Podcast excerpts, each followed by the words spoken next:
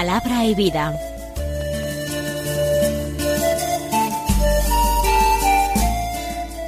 Con el padre Manuel Horta, desde Sevilla.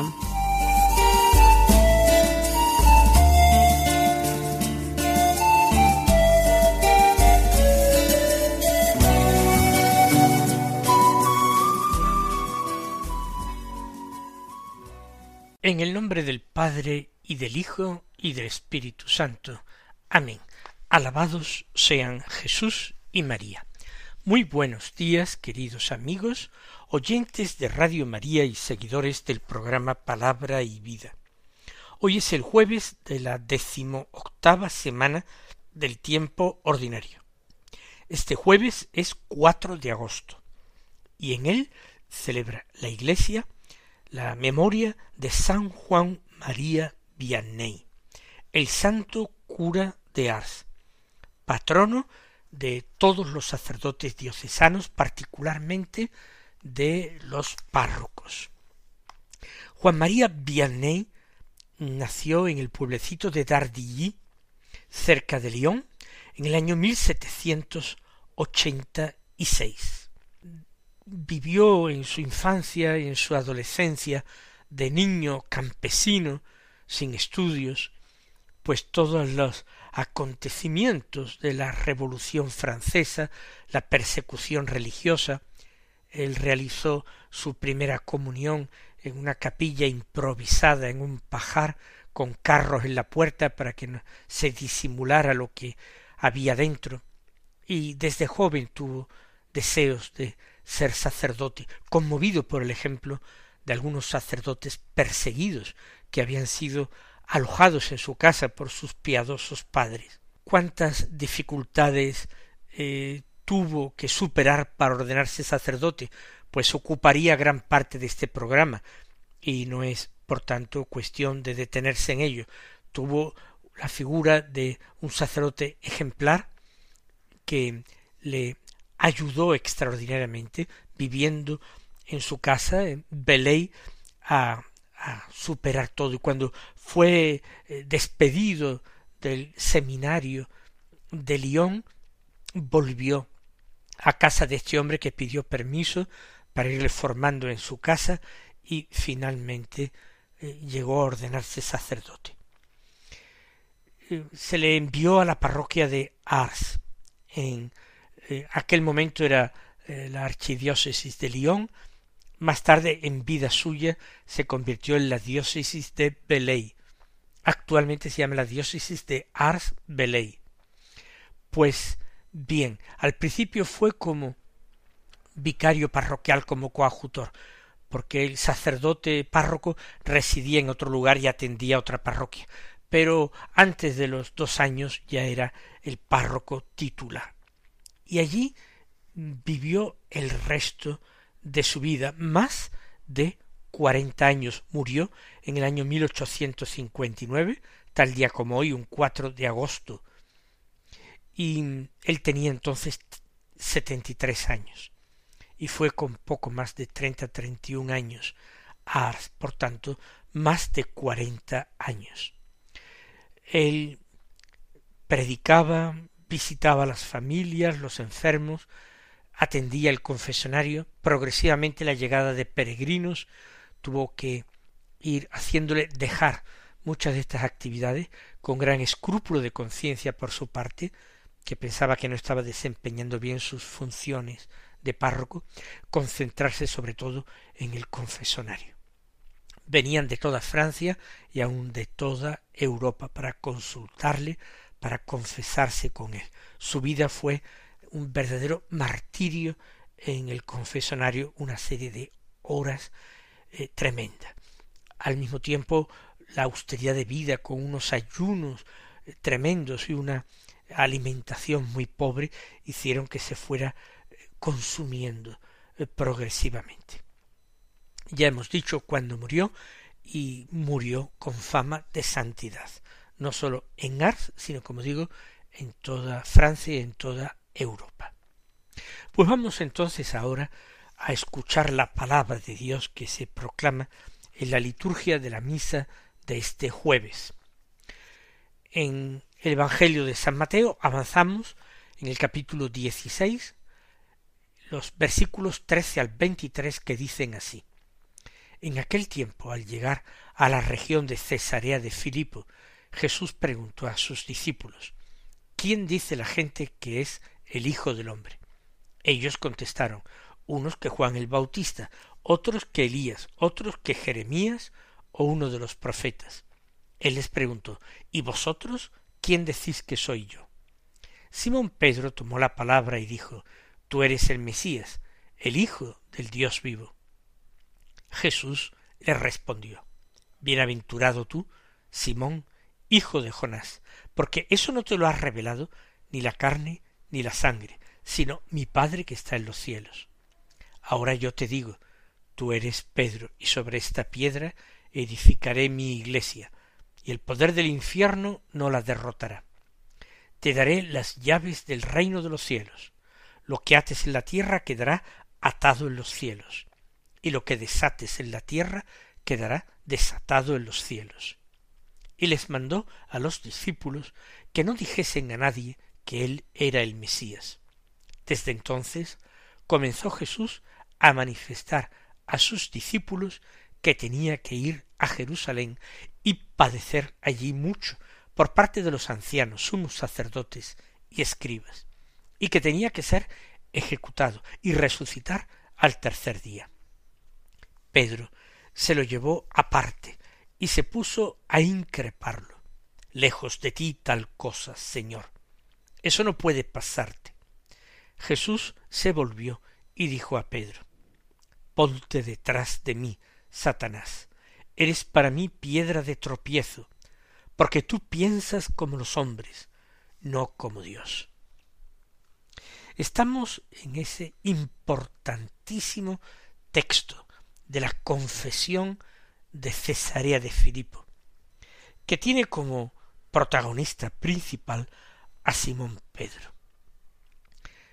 Jesús, ya lo hemos ido diciendo en el comentario a los evangelios de los días pasados, busca ese lugar tranquilo en que poder estar a sola con sus discípulos, descansar y formarles de una forma particular.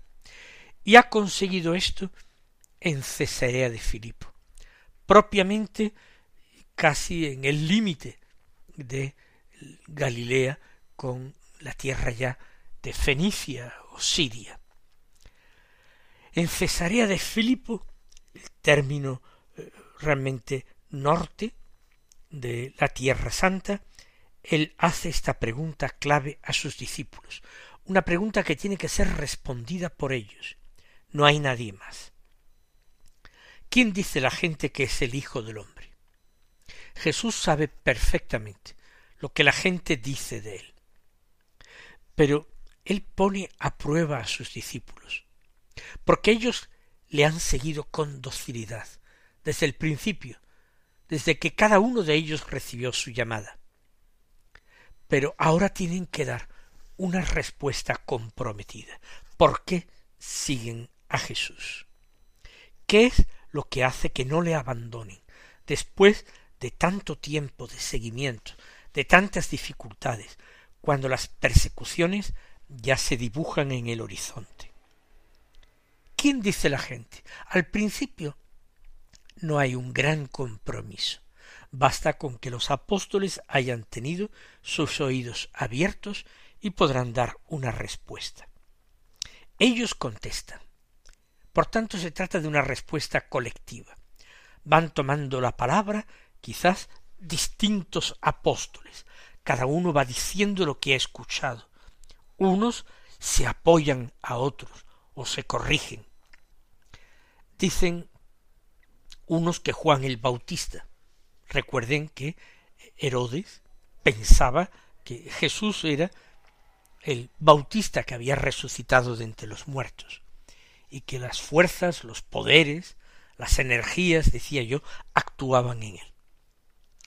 Otros piensan que es eres Elías, un profeta grandísimo, que hizo grandísimos milagros, y que además según la tradición judía y según el relato del segundo libro de los reyes, no había muerto, sino que había sido arrebatado en vida al cielo en un, en un carro de fuego tirado por caballos de fuego. Por tanto, Elías, que iba a ser el profeta de los últimos tiempos, Jesús podría ser también. Ningún otro profeta en la historia de Israel había hecho milagros tan grandes como Elías y Eliseo. Jesús, sólo él, los superaba a ellos.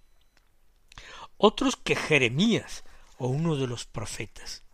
Jeremías era un profeta importante, había sido testigo en primera línea de la eh, caída de Jerusalén.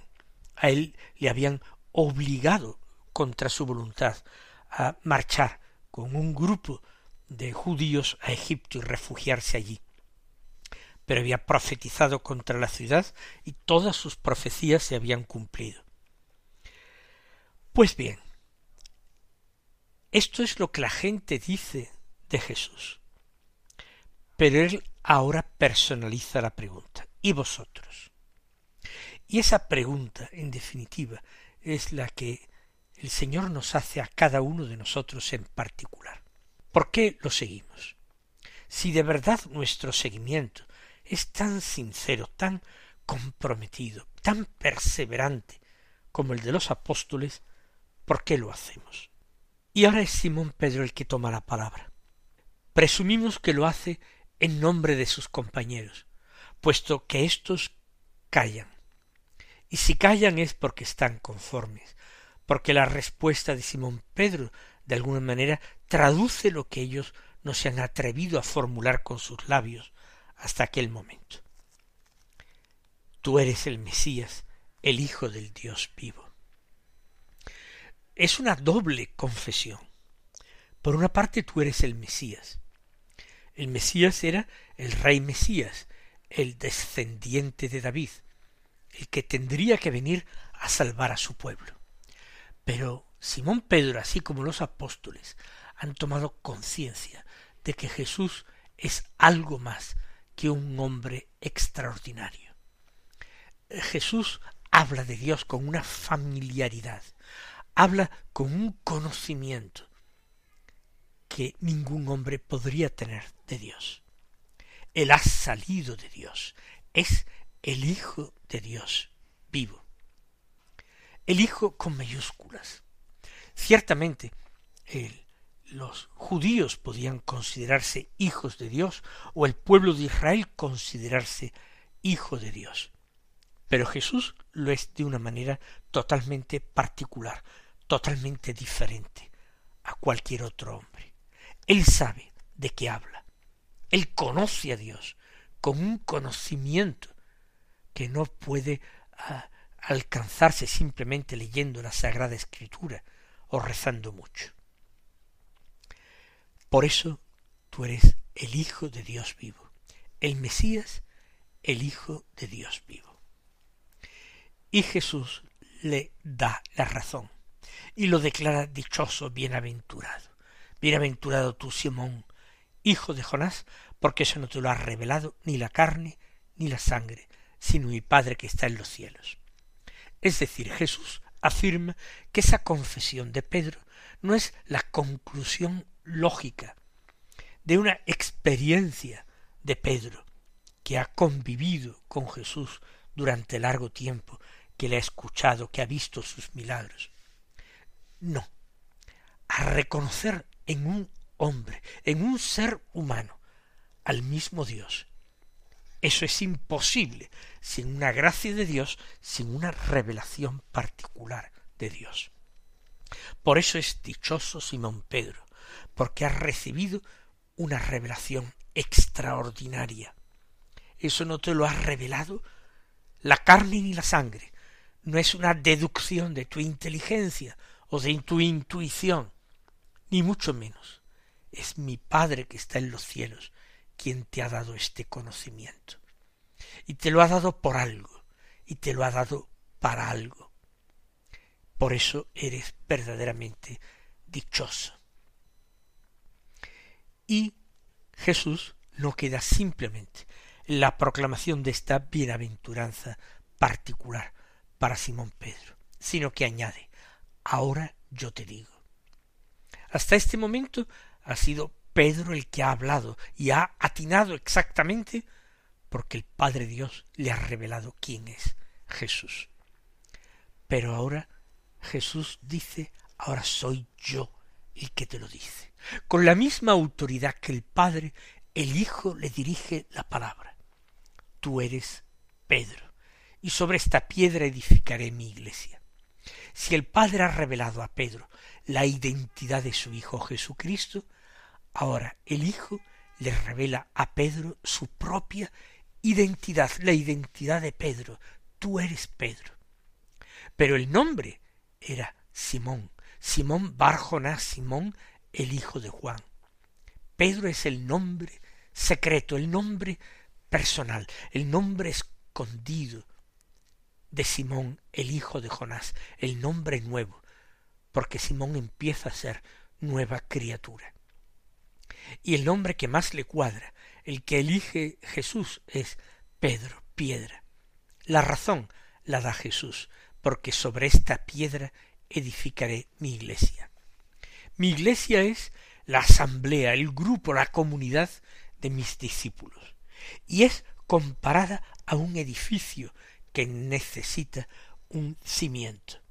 Sobre esta piedra edificaré mi iglesia, y desde ese momento Pedro adquiere un significado singular, un ministerio especialísimo y único en la comunidad de discípulos de Jesús. La iglesia, el nuevo pueblo de Dios, va a ser edificado sobre esta piedra sólida. Una piedra que tendrá que pasar por la experiencia de las negaciones, del arrepentimiento y de las lágrimas. Tendrá que pasar por la experiencia de la persecución y de la muerte en cruz, como su maestro. Esa es la piedra firme, la piedra sólida, cimiento de la iglesia de Jesús. Y el poder del infierno no la derrotará.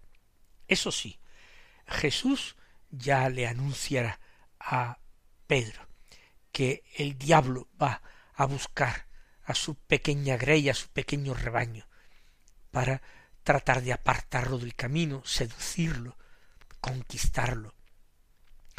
Pero Simón Pedro tiene la tarea, el ministerio importantísimo de confirmar en la fe a sus hermanos. Él es Pedro en la medida en que confirma en la fe a sus hermanos. En la medida en que no confirma en la fe a sus hermanos, Pedro pierde su nombre. Pedro se convierte en labios de Jesús en Satanás, en el tentador, en la piedra de tropiezo. Qué terrible el ministerio de Simón Pedro. No existe ningún hombre en la tierra con un ministerio más alto que el de Pedro y el de sus sucesores.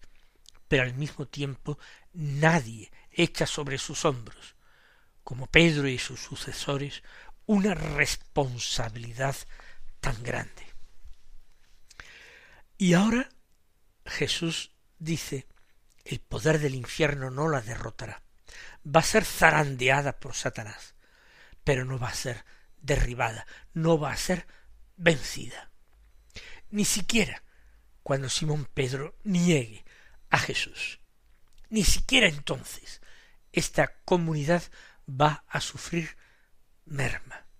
Padecerá, padecerá mucho, pero el Señor tiene una promesa dada desde este momento. El poder del infierno no derrotará a la comunidad de los suyos, de sus discípulos, de sus amigos, de los elegidos por el Padre para convertirlos en compañeros de su Hijo. Y ahora siguen las promesas grandes, extraordinarias. Te daré las llaves del reino de los cielos de modo que lo que ates en la tierra quedará atado en los cielos, lo que desates en la tierra quedará desatado en los cielos.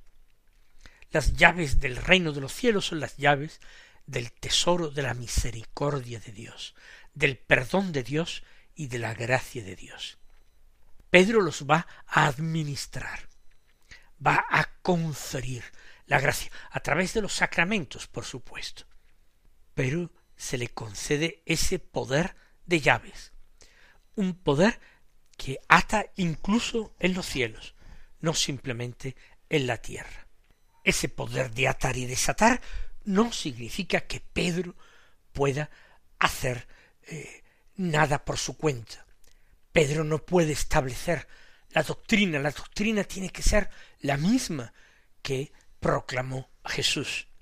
Pero Pedro puede, como digo, administrar el tesoro de la misericordia de Dios, del perdón de Dios.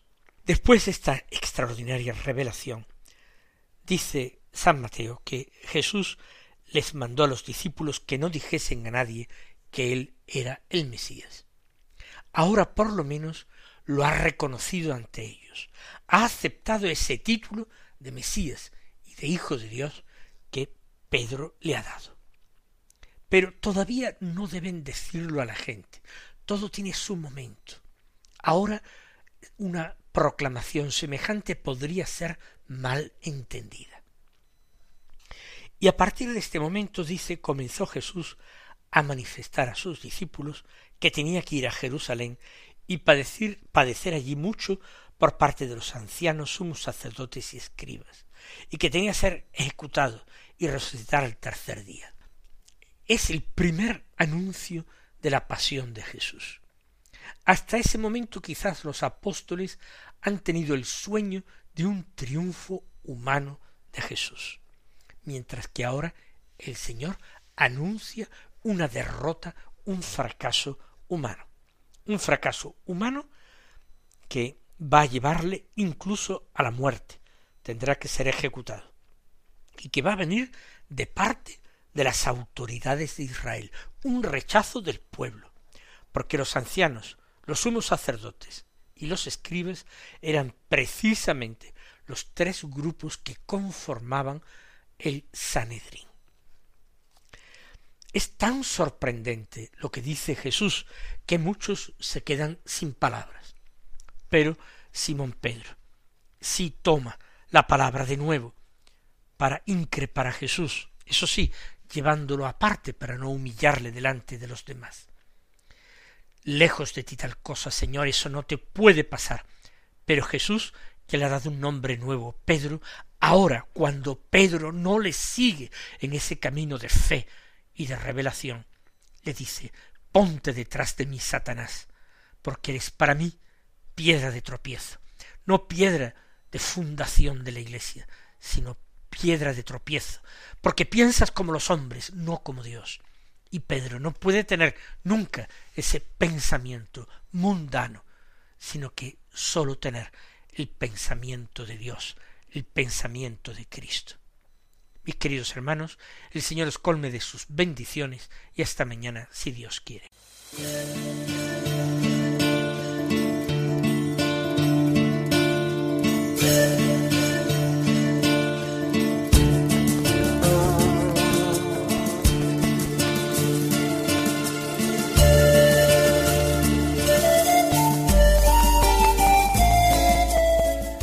Concluye Palabra y Vida un programa dirigido desde Sevilla por el padre Manuel Horta.